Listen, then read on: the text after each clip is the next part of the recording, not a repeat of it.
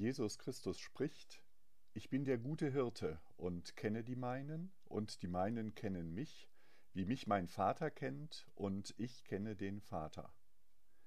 Das steht im Johannesevangelium Kapitel 10, die Verse 14 und 15. Der Hirte, der gute Hirte. Ein schönes Bild für das, was Jesus Christus für uns bedeutet.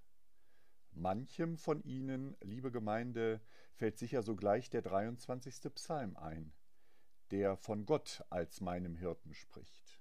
Und dieser Hirte führt mich auf grüne Auen sowie zum frischen Wasser.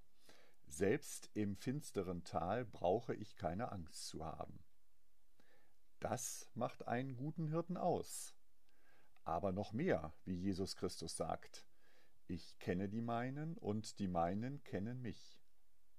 Und ich kenne die meinen nicht nur beim Namen, sondern auch ganz persönlich. Er schaut das Herz an, wo wir Menschen nur das sehen, was vor Augen ist. Er durchschaut mich also. Will ich das eigentlich? Damit liegt doch mein Innerstes offen zutage. Da wäre ich ja fast wie nackt. Bloß nicht.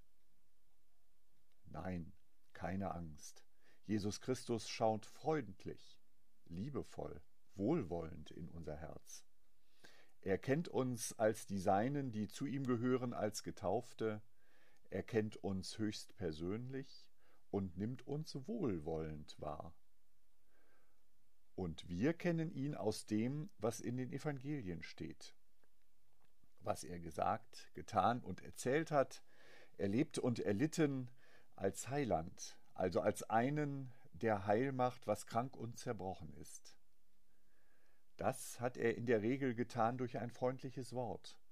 Und was damals geschah, gilt heute immer noch.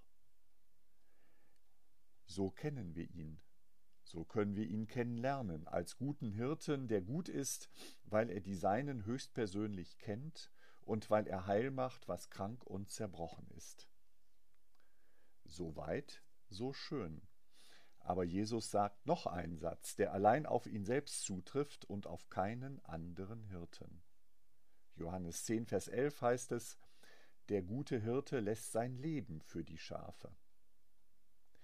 Damit weist Jesus auf seinen Tod am Kreuz hin, darauf, dass er am Kreuz für uns gestorben ist.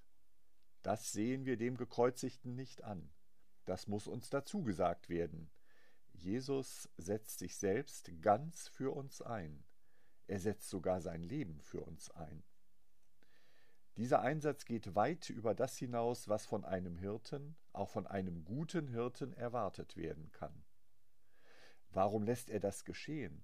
Warum lässt er das mit sich machen? Für uns geht er in den Tod und dann mit Gottes Hilfe durch den Tod damit wir angesichts des Todes Hoffnung haben. Denn Gott behält das letzte Wort und das Leben und nicht der Tod. Dafür, für uns, setzt Jesus Christus sich selbst und sein Leben ein, damit wir Hoffnung haben, wenn's wirklich drauf ankommt. So fragt der Heidelberger Katechismus in seiner allerersten Frage was ist dein einziger Trost im Leben und im Sterben? Und ich ergänze, und auch in der Corona-Pandemie? Und der Heidelberger Katechismus antwortet, dass ich mit Leib und Seele im Leben und im Sterben nicht mir, sondern meinem getreuen Heiland Jesus Christus gehöre.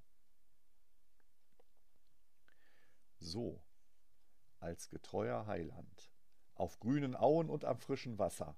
Aber auch im finstern Tal ist Jesus Christus unser guter Hirte, der uns kennt und liebt, der uns hält und nicht loslässt. So heißt es in einer Strophe im Gesangbuch, Lied Nummer 274, erste Strophe. Der Herr ist mein getreuer Hirt, hält mich in seiner Hute, darin mir gar nicht mangeln wird jemals an einem Gute.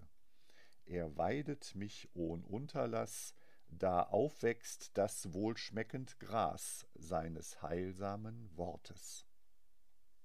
Amen.